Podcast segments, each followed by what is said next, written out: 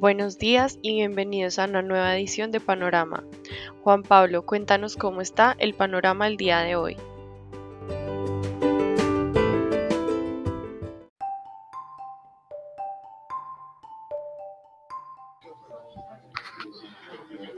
Muy buenos días a todos y todas.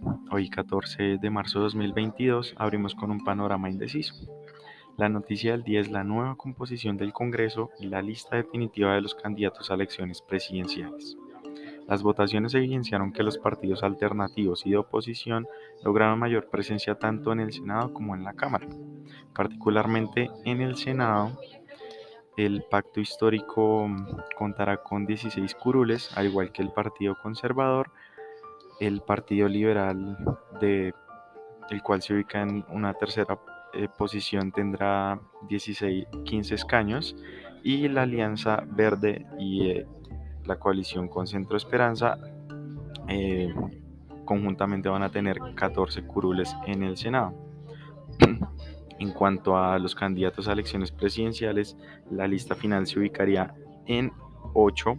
Más específicamente contaremos con Gustavo Petro, con Federico Gutiérrez, con Sergio Fajardo, Oscar Iván Zuluaga, Ingrid Betancourt, Luis Pérez, Germán Córdoba y finalmente tendremos a Rodolfo Hernández. Cambiando de tema hacia las divisas, esta semana tenemos eh, una, un dato, o más bien una reunión muy importante que llevará a cabo, cambios eh, grandes en el mercado y de allí posiblemente se dará una volatilidad. De lo que les hablo es la reunión que llevará a cabo el Comité de la Reserva Federal, quien es el Banco Central de Estados Unidos, donde se comenzará un proceso de normalización de la política monetaria, específicamente con el instrumento de la tasa de interés. Esto podría llevar a un fortalecimiento del dólar a lo largo de la semana.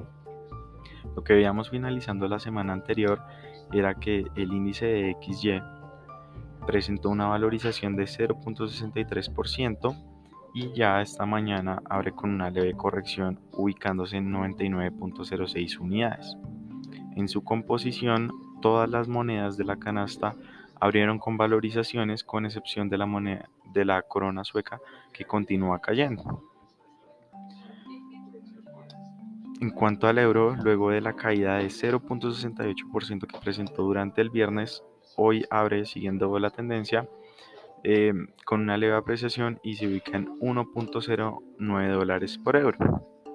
Ya pasándonos un poco a las divisas de la región, estas de igual manera continuaron la tendencia de ese mercado internacional en donde la semana pasada habían presentado un retroceso, sin embargo, hoy presentan eh, apreciaciones en promedio. Si uno mira eh, estas monedas mediante el índice LASI. En cuanto al peso colombiano, este tuvo una jornada lateral eh, sin mayor volatilidad. En su última jornada de negociación inició en 3.820 pesos por dólar y cerró el día en este mismo precio, muy cerca del cierre de, una, de la semana pasada, el cual se ubicó en 3.830 pesos por dólar.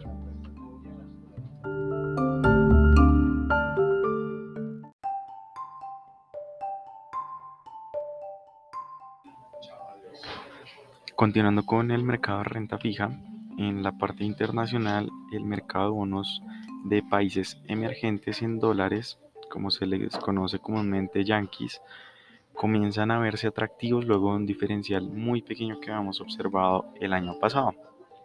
Ese rendimiento extra ofrecido por la deuda emergente ha subido en las últimas semanas y ahora se ubica por encima de 500 puntos básicos, cruzando eh, ese umbral que no habíamos visto desde el año 2016 y desde el 2020 en, en la última década. Por otra parte, eh, culminando la semana, los tesoros americanos a 10 años permanecieron tranquilos en un día sin mayor movimiento. No obstante, a dos días de la reunión del Comité del Banco Central Norteamericano, estos títulos abren la semana con desvalorizaciones superando una tasa de interés del 2%. El mercado global de renta fija sigue la tendencia. Si vemos los bonos europeos, latinoamericanos y asiáticos, con excepción de China, eh, todos abrieron el día de hoy en rojo. Pasándonos a la parte local, en cuanto a la deuda pública, finalizando la semana anterior, los testas a fija presentaron un descanso en la tasa de interés, la cual disminuyó en 6.87 puntos básicos en promedio a lo largo de toda la curva. En particular, el papel con vencimiento en 2025 presentó la mayor valorización con un aumento de 11.5 puntos básicos en la tasa de interés. Y pues el papel con vencimiento en 2024 continúa siendo el de mayor liquidez en el mercado. Eh, el, el, viernes presentó 85 transacciones específicamente. Pasándonos al comportamiento de los test NVR, estos siguieron el comportamiento de los test a fija, es decir, que presentaron una valorización, esta fue de 5.40 puntos básicos en promedio. Eh, esta disminución en las tasas se vio específicamente en la parte corta de la curva y el título con vencimiento a tres años tuvo eh, esa mayor disminución en la tasa de interés, eh, la cual presentó un cambio de al menos 10 puntos básicos. Eh, durante esta semana se espera mayor volatilidad en el comportamiento de las tasas de interés a nivel local, explicadas principalmente por fenómenos externos.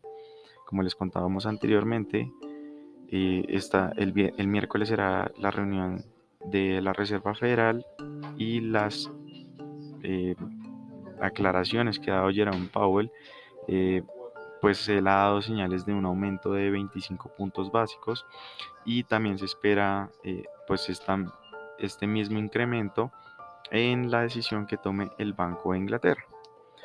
Y les queremos contar adicionalmente que la anterior semana pues el comportamiento de la curva presentó movimientos muy fuertes a medida que el mercado incorporaba ese dato de inflación que superó las expectativas que tenían los analistas del mercado. En cuanto a la deuda corporativa, en la jornada del viernes, este mercado aumentó la dinámica de transacciones frente a la anterior jornada. En particular, el volumen de negociación fue de 816 mil millones de pesos. Las negociaciones se transaron de igual manera en el mercado primario y en el mercado secundario y la tasa de referencia se concentró en la tasa fija con una participación del 56%, la tasa indexada libre tuvo una participación del 29% y el monto restante eh, pues, se transó en la tasa indexada al IPC.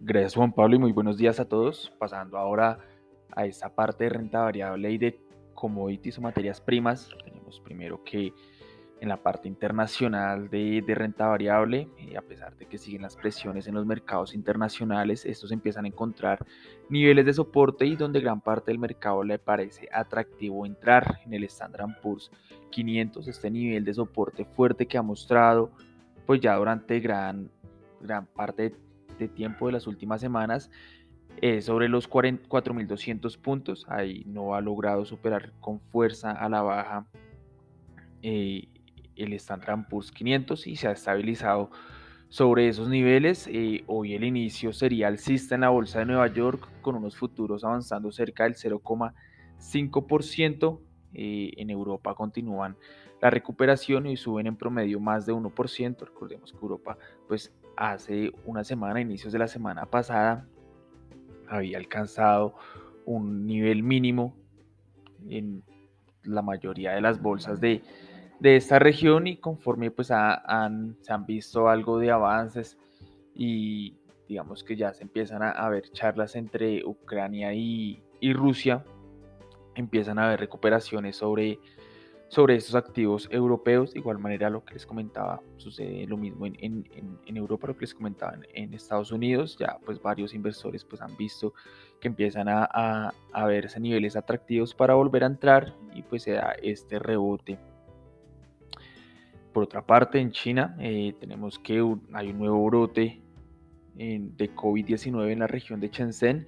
Esto pues ha generado nuevas restricciones, a lo cual el mercado el mercado accionario de este país pues eh, se ha visto impactado en la sesión de hoy, ha visto pues caídas debido a, este, a estas nuevas restricciones que se han decretado en China. Recordemos que el gobierno de allí pues ha, adoptado eh, políticas de cero COVID, por lo cual pues cuando se empiezan a ver estos brotes de COVID lo que sucede es que se empiezan a generar un gran número de restricciones en las regiones donde sucedan estos brotes.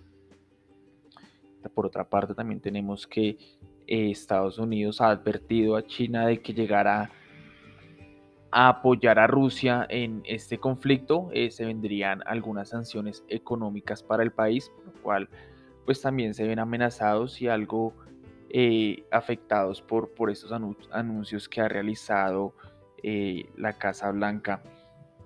Continuando con materias primas, tenemos que este nuevo brote de COVID-19 en China y el anuncio de India de evaluar la compra de crudo ruso a descuento genera que los precios del petróleo caigan 4% en la mañana de hoy.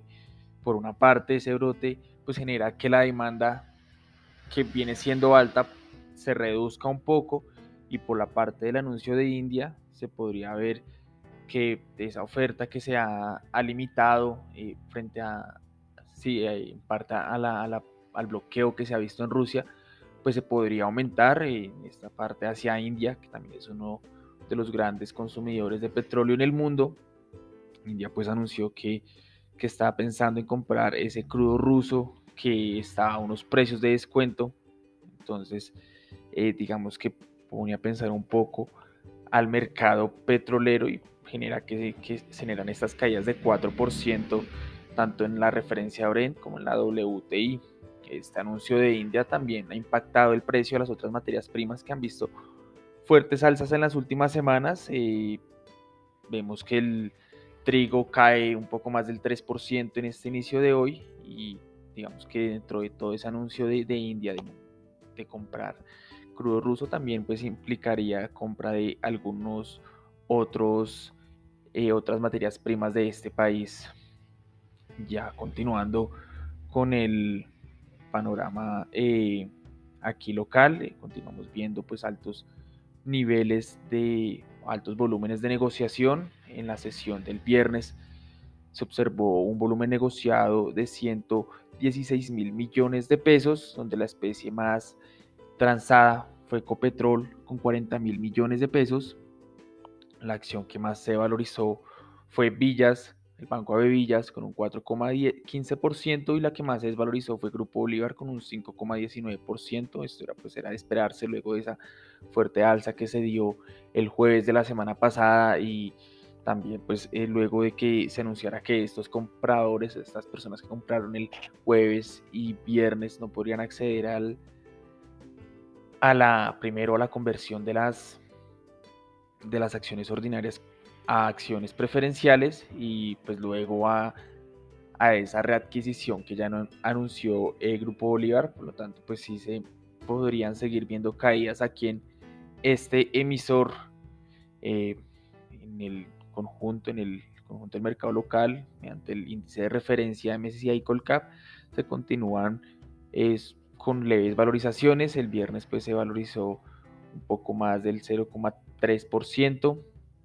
en estos niveles, pues el mercado pues ha mostrado gran solidez y como ya veníamos mencionando desde la semana pasada, ha marcado pues un, canal bastante eh, lateral donde, donde pues encuentra resistencia ya ahorita en la sesión del viernes veía resistencia sobre esos 1550 puntos y donde normalmente al llegar a estos niveles se estabiliza y devuelve un poco eh, las valorizaciones que había presentado antes, por, pues por lo pronto podríamos ver esas desvalorizaciones y correcciones en el mercado local recordarles que desde hoy el horario de bolsa cambia.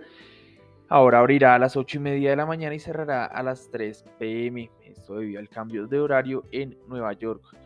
En noticias tenemos que Grupo Bolívar, la Bolsa de Valores de Colombia, autorizó la inscripción de las acciones preferenciales de este emisor en la plaza bursátil aquí colombiana. En análisis técnico tenemos que la acción preferencial de Grupo Aval eh, ha cotizado en un rango lateral desde inicios del año pasado, donde ha presentado resistencia fuerte en los 1.150 pesos y soporte sobre los 1.030 pesos. La semana pasada alcanzó de nuevo estos niveles de soporte, lo cual pues, nos empieza a indicar que en las siguientes semanas o jornadas podríamos ver rebotes para que la acción vuelva a niveles sobre los 1.100 pesos. El jueves ya solo empezamos a ver el viernes, el jueves vimos que cayó por debajo de los 1.040 pesos y ya el viernes recuperaba y volvía a niveles sobre los 1.040 pesos, por lo cual pues sí podríamos empezar a ver algo de, de más de valorizaciones hacia las siguientes eh, sesiones en este emisor. Esto sería todo de mi parte, por parte de, de renta variable y de materias primas, lo dejaría ya con Karen que nos contará un poco más de lo que sucedió el viernes y lo que sucedió este fin de semana en eh, aquí en la economía colombiana y las noticias colombianas.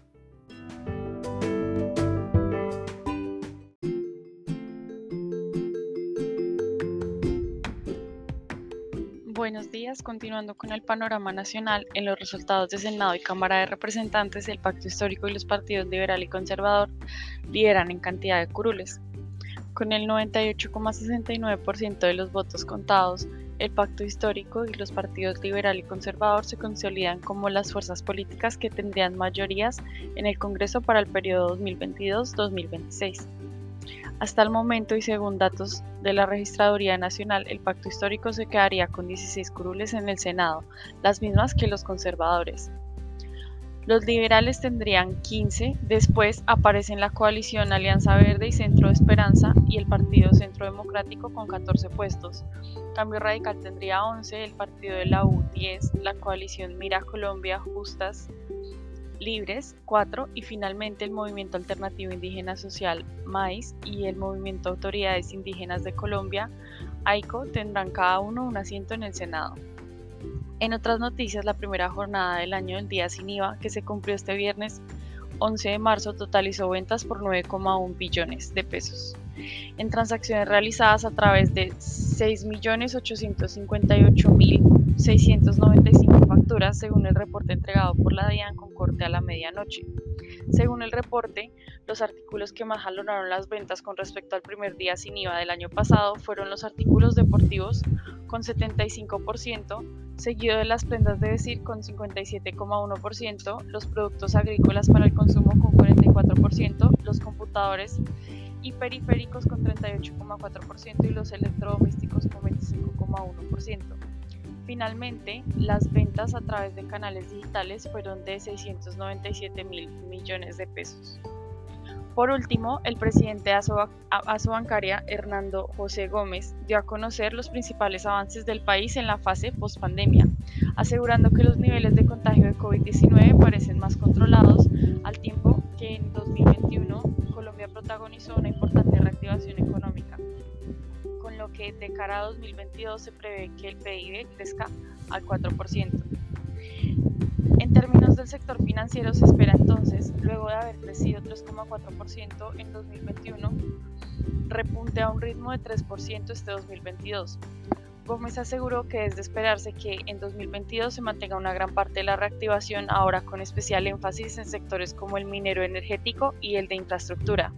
Adicionalmente, se da a conocer que el leasing ya representa 63 billones de pesos en Colombia y copa el 11% de la financiación a través del portafolio para el sistema financiero.